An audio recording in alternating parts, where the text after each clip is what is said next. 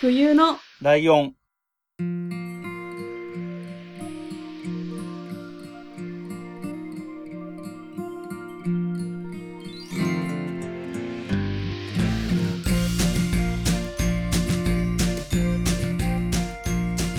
この番組は山梨県出身以外共通点のない二人がそれぞれ好きなことを話す番組です。冬のライオン第15回、椿雷道です。真冬です。はい、よろしくお願いします。お願いしまえーと、今回は、椿雷道のターンはい。ですおね、願いします。でね、今回お話ししようと思ってるのは、はい。どっから話せばいいかわかんないんだけ ど、えー、 なんでしょう。まず、まず、一言、はあの、テーマをいきなり言ってみると、はい。えっ、と、角川三人娘です。ほはい。何のことだかなまあ、三人娘だから三人の女性ってことはわかると思うんだけど、はいはいはい。角川はわかるえ、わかんないです。角川文庫は知っ てる。あ、わかります。てか、角聞いたことあるぐらいですけど。ああ。はい。角川映画って言葉は聞いたことないか、そしたら。うーん。聞いたことはありますけど、何かはよくわかんない。ああ、なるほどね。。はい。いやあのー、1970年代の終わりから80年代を中心に、はいえ。っと、角川映画っていう、なんていうのかな、レーベルみたいなもん。まあ、映画の会社なんだけど、はい。えっと、そこだけで、えっと、制作配給を全部やってるわけじゃなかったので、はい。えっと、東宝と共同でやってるとか、東映と共同でやってるとか、そういう感じだったんですけどう、ーん。うん。でね、えっ、と、どんなのがあったかっていうと、知ってそうなとこで言うと、はい。えー、と、蒲田行進局とかね、え、わかんないです。戦国自衛隊と かね、はい。麻雀放浪記とかね、わかんない。えー、と、あとは、ちょっとわかりそうなとこで言うと、はい。セーラー服と機関銃とかね、ああ、わかりました、ようやく。うん。時をかける少女とかね、はい。っていうような映画うーんをやってたのが角川映画っていうところがやってて、はい。で、そこの、えっ、と、若手看板女優3人っていうのがいたんですよ。はい。その当時ね、1980年代前半ぐらいの頃の話ですよ。はい。で、その3人とその3人が出てた映画の話をしていこうと思うんですけど、はい。まずその3人の名前をね、言いますよ。お願いします。えっ、とね、まあ普通に言ってこうかな。はいえー、薬師丸ひろ子さん、はい。原田智代さん、はい。渡辺典子さん。はい。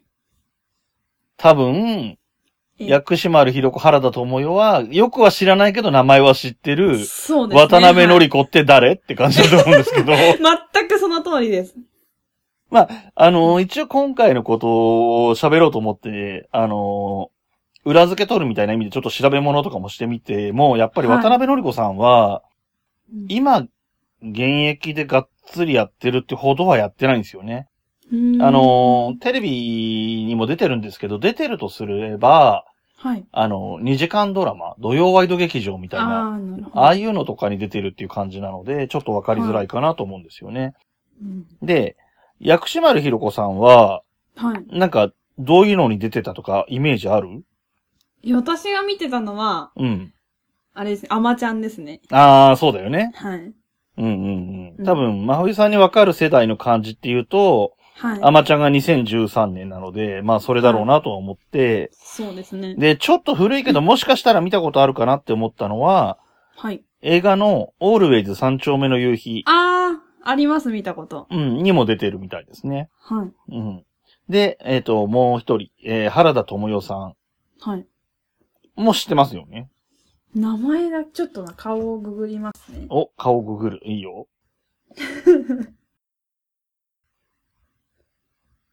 ああわかりました。うんと、なんか何に出てたとかいうイメージあるえ、何かで見たとか。あれですね。あなたの番ですの人ですかあ、そうです、そうです、そうそうそう。なるほど。まあ、見てないかったですけど、なんとなくはわかります。あ、なるほどね。あなたの番です。はドラマ自体は見てないけど、まあ CM とかで見かけたりとか。そうです。なんとなく、はい、見たことがあります。えっ、とね、原田智代さんは最近だと、えっ、と、今年、えっ、と、 4月から6月期のあなたの番ですと、7月から9月期のあなたの番です逆周編っていうのではい。出ていて、うん。ただ、前半の春のクールの方の最終回で死んじゃう役だったんですよね。はい。で、えっ、と、復習編、だから逆周編だからちょっとあやふやですけど、はい。夏クールの方は回想シーンとかで出てくるとか、そういう感じだったんですけど、まあ一応出てて。はい。で、あと、うーん、原田智世さん、もし知ってるとすればっていうのは、はい。えっと、去年の前半の大河、あ大河じゃないや、えっと、朝ドラはい。半分青い。うーん。はい。半分青いのヒロインがいて、相手役が佐藤健だったじゃん。佐藤健くんだったじゃん。だったんですよ。 はい。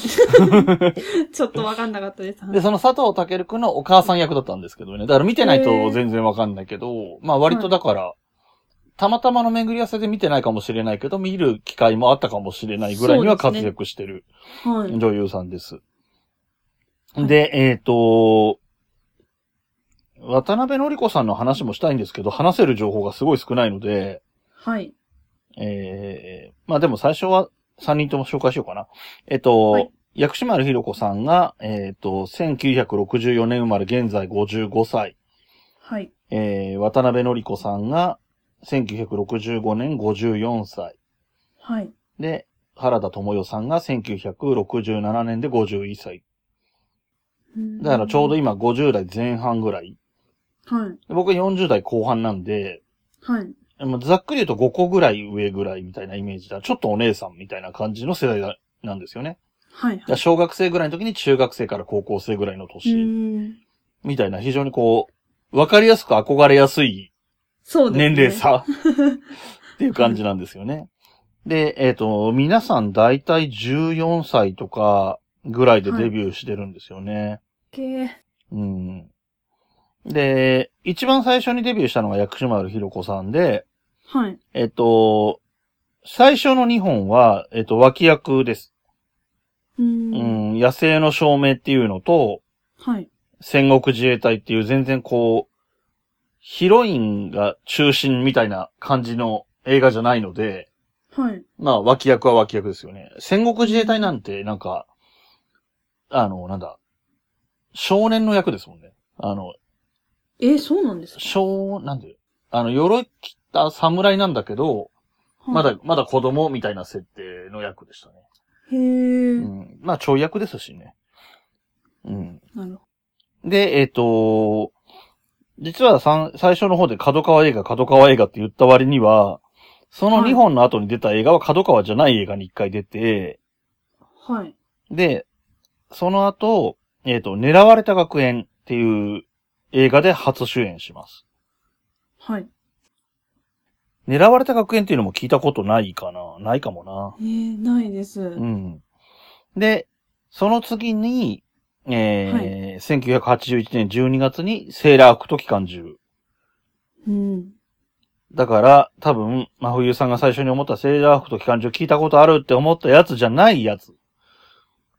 薬師丸ひろ子さんが主役を務めてた映画あ、はいのはいはい。セーラー服と機関銃っていうのがこの1981年、はい。えー、なんでしょうね。お父さん、真冬さんのお父さんですら小学生みたいな時代の話をしてますよ、今。そうですね。うはいん。で、えーその後も、うーん、探偵物語とか、里見発見伝とか、メインテーマ、W の悲劇うんっ。ていうところが、えっ、と、17歳から20歳ぐらいの頃に出てた映画で、はい。えっ、と、角、いわゆる角川映画って言われる映画で、全部主役で出てるっていう感じ。へえ。だからすごい人気もあったんですよ。そうですうね。ん。で、そうね。狙われた学園じゃなくて、えっと、セーラー服と機関銃は、ちょっと、特殊な話もあって、はい。あの、まあ、ヤクザの話なんですよ。セーラー服と機関銃って。ヤクザの、組長が死んじゃって、はい。えっと、次の組長になってくださいって、高校生が言われるみたいな変な話なんですけど、あ、そうなんですね。はい。で、最後の最後で機関銃ぶっ放すんですね。薬師丸ひろ子さんが高校生でセーラー服着てんだけど、はい。まさにセーラー服と機関銃なんです よ。セーラー服着て機関銃バババババって撃った後に、はい。えっ、と、その、銃をこう下に下ろして、はい。快感っていうのね、快感ね。心よいの快感はい。はっい。ていうシーンがあって、そこを割と印象的に描いてるのもあるし、それを CM ですごい使ったんですよ、そのシーンを。へえ。で、何えー、当時17歳ぐらいの女の子が CM にバンバン流れるような、テレビにバンバン流れるような CM で快感って言ってるのが、割とセンセーショナルだった んですよ。そうですね。うんはい。だからそれでちょっと話題になったみたいな、快感が若干流行語っぽいみたいなこともあって、えーなるほどうはん、話題になったっていうのもありましたね。い。で、ちなに、みにセーラー服と機関銃は、はい。えっ、と、映画としては2016年に、橋本環奈さんが主演で、はいはい リメイクされてるので、多分、響きを知ってるとすれば、真冬さんがあれ知ってるかもって思ったとすれば、こっちかもしれないですね。なんかドラマやってましたよね。あ、ドラマは、えーやってます。えっ、と、これは2006年の長澤まさみさんの方ですね、多分。あ、それを見てましあた、。なるほど、そうか。 2006年ですだか。から13年前。あ、まあ見てても全然おかしくないね。小学校高学年ぐらいとかでしょ10歳ぐらいですかね。はい。で、ちなみに、えっ、と、これ、はドラマの方は長澤まさみさんのやつが2006年なんだけど、はい。えー、テレビドラマでセーラー服と機関銃っていうのも、はいえー、1982年にもやっていて、はい。これの主役が原田智代さんなんですよ。へえ。だかそうならん、です。妹分って位置づけじゃないけど、ちょっとそういう雰囲気があったんですよね。うんうん。だから、姉子にあたる薬師丸ひろ子が映画にやったやつのテレビ版を翌年に原田智代がやってるみたいな感じへがーあっはい。て、で、さっき話した狙われた学園っていうやつも、薬師丸ひろ子が映画でやったのをドラマ版を原田智恵がやるっていう同じパターンでやってるんへでーすよ。うん、で、えー、原田智代は、はいそのドラマを経て、薬師丸ひろ子が映画でやってた狙われた学園とセーラー服と機関銃のドラマ版を経て、、はいい。よいよ、えー、映画に出てきます。はい。えー、この時15歳かな。へえ、15歳。で、えー、デビュー作が時をかける少女。うん。これも多分、真冬さんもタイトルは知ってると思そうですね。はう。で、えー、これの、えっ、と、厳密に言うとドラマ版とかがもっと古い時に違うタイトルであったらしいんだけど、一応は、最初の時をかける少女としては一作目い。うん。の映画で、えっ、と、本に、はいは原田智世さんにとってもデビュー作。はい。えー、僕はこの映画がすごい好きなので、もう主にこれが好きで、この話をしてるっていう感じですね。なるほど。うん まあ、正直3人の中でも原田智代さんが一番好きだし、原田智代さんが出てる映画の中でも時をかける少女が好きなので、はい。で、原田智代さんはその後も、えっ、と、あ、そうそう。時をかける少女は薬師丸ひろ子さんの、えーセーラフと機関銃の次にあった探偵物語と同時上映。うーん。同時上映とか、二本立てっていうニュアンスっていうのはわかるよね。うん。なんとなくわかります。えっと、昔は同じ、なんだ、同じ映画館ではい。 2本を交互にやるみたいな感じでやってて、はい。はい。えっ。と、途中入れ替えとかがなか、あの、何完全入れ替えじゃなかったので、途中で入ったり途中で出たりできたんですよ。映画館へえ。だから、はえっと、例えば今ので言うと、行ったら探偵物語の終わりの辺だったから、そこを見て、時をかける少女を見て、い。もう一回探偵物語がやるから、それを見終わったら帰る、みたいなね。回そんな感じでしたそんな、うん。自由ですうね。ん。そういう時代の産物ですね。で、ちなみにその後、えっ、と、原田智代さんは、愛情物語っていうのと、あとその次の年あ、その年の後半に、天国に一番近い島。はい。で、えーその後、早春物語っていう風に出てくんですけど、はい。えっ、と、早春物語は、えーじゃないや、愛情物語は、はい。薬師丸ひろ子さんのメインテーマっていうのと同時上映。うーん。でセットなんですそねうそうそう。で、えっ、と、薬師丸ひろ子さんの W の悲劇と原田智世さんの天国に一番近いち近い島がセットみたいな感じでした。うーん。うで、僕はだから今も言った通り、えっ、と、は時をかける少女が一番好きなんですけど、はい。天国に一番近い島とかも割と好きですね。えっ、と、おとなしい感じの女の子が、はい。えっ、と、ニューカレドニアって、あの、よく、現実世界でも天国に一番近い島って言われてそうる、ですね。ニューカレドニアに行く旅行記的な話なんですけど、ななんか穏や、やかな話。なんか割とほら、うんさっきの話だとさ、機関銃とかさ、狙われた学園と かさ、なんかちょっとね、確かに 激激ししそそううですよねだったのにはい比べると割と穏やかな話へーです。ね。えーで、えー僕が一番好きな時をかける少女は、はい。えっ、と、これは真冬さんが知ってそうなのはアニメ版かな一番知ってるのは。そうですね。なんかそのイメージは一番強いんですけど。うん。で、アニメ版で声優を務めた中里依紗さんが実写もやってて映画で。あーそれがなる2010ほどはい。はい。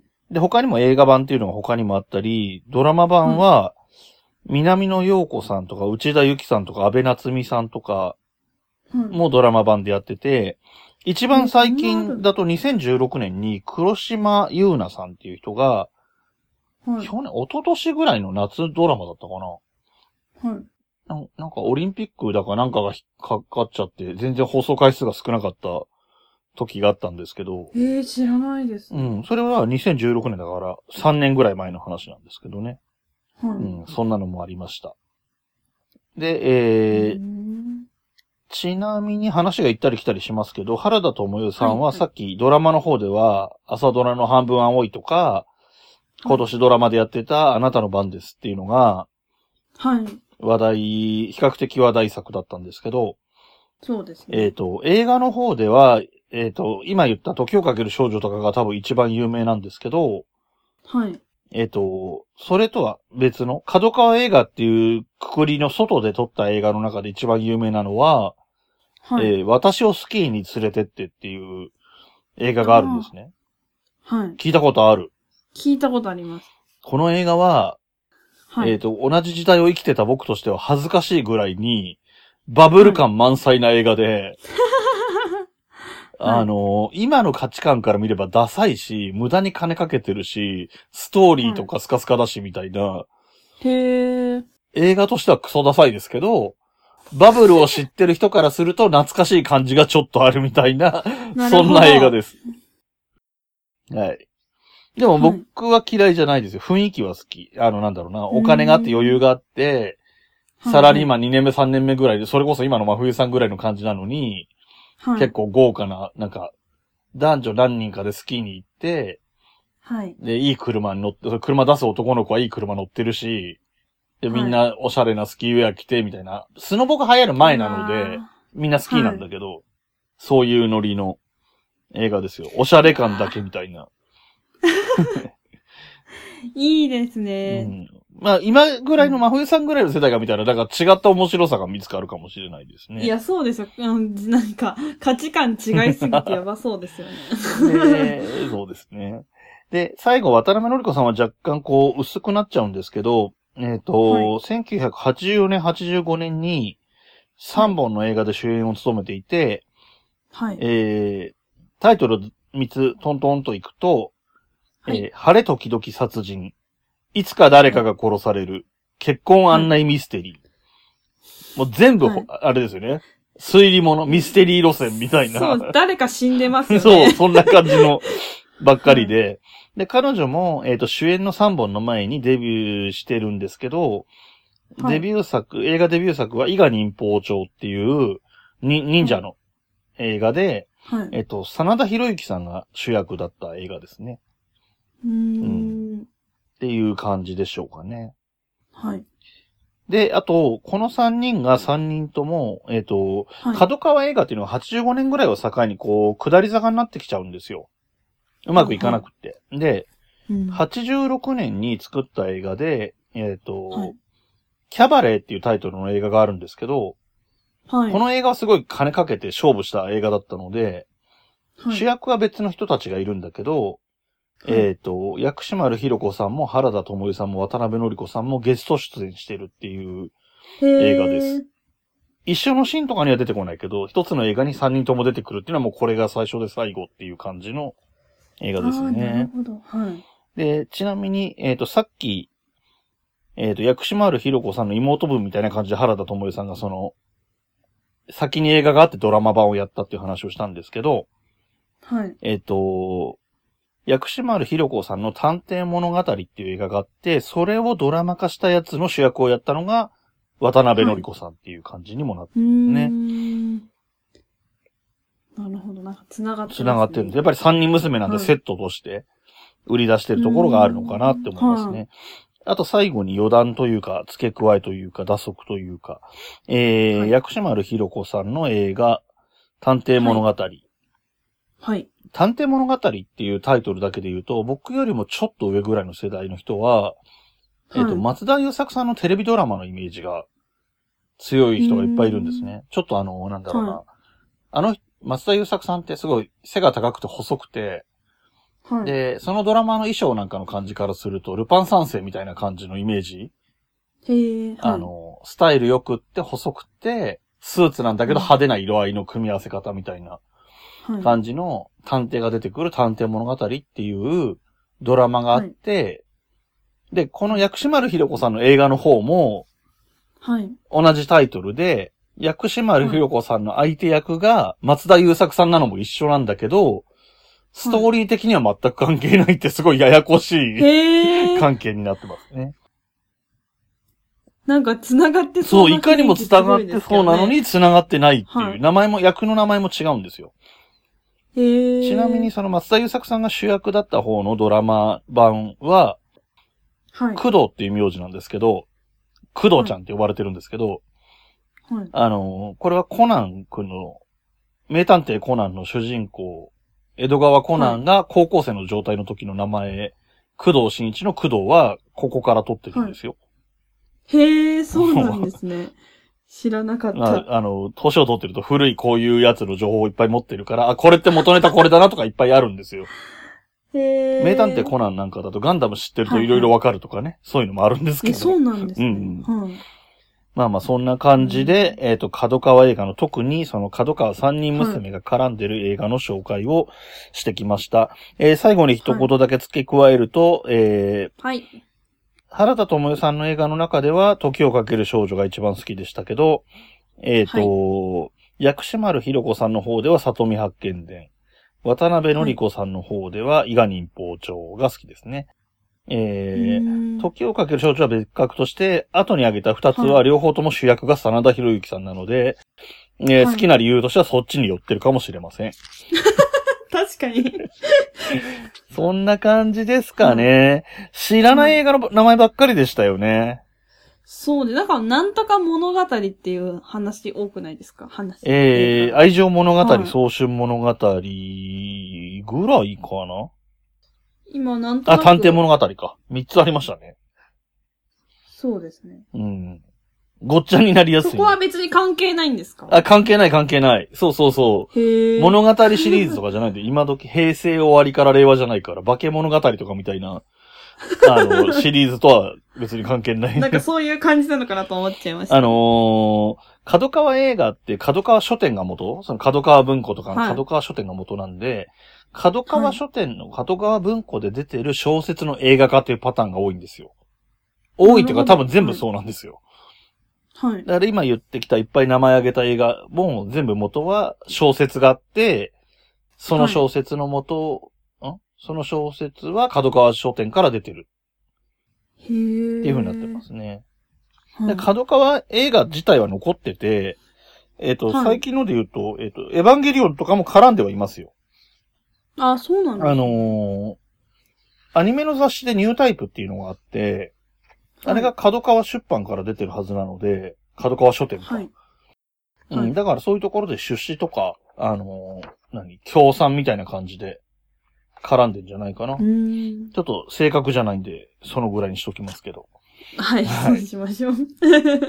えー、そうですね。そんな感じでいいかな。なんかだからでもね、そうだな、見てほしいのは時をかける少女を、えー、さっき言ってたはい。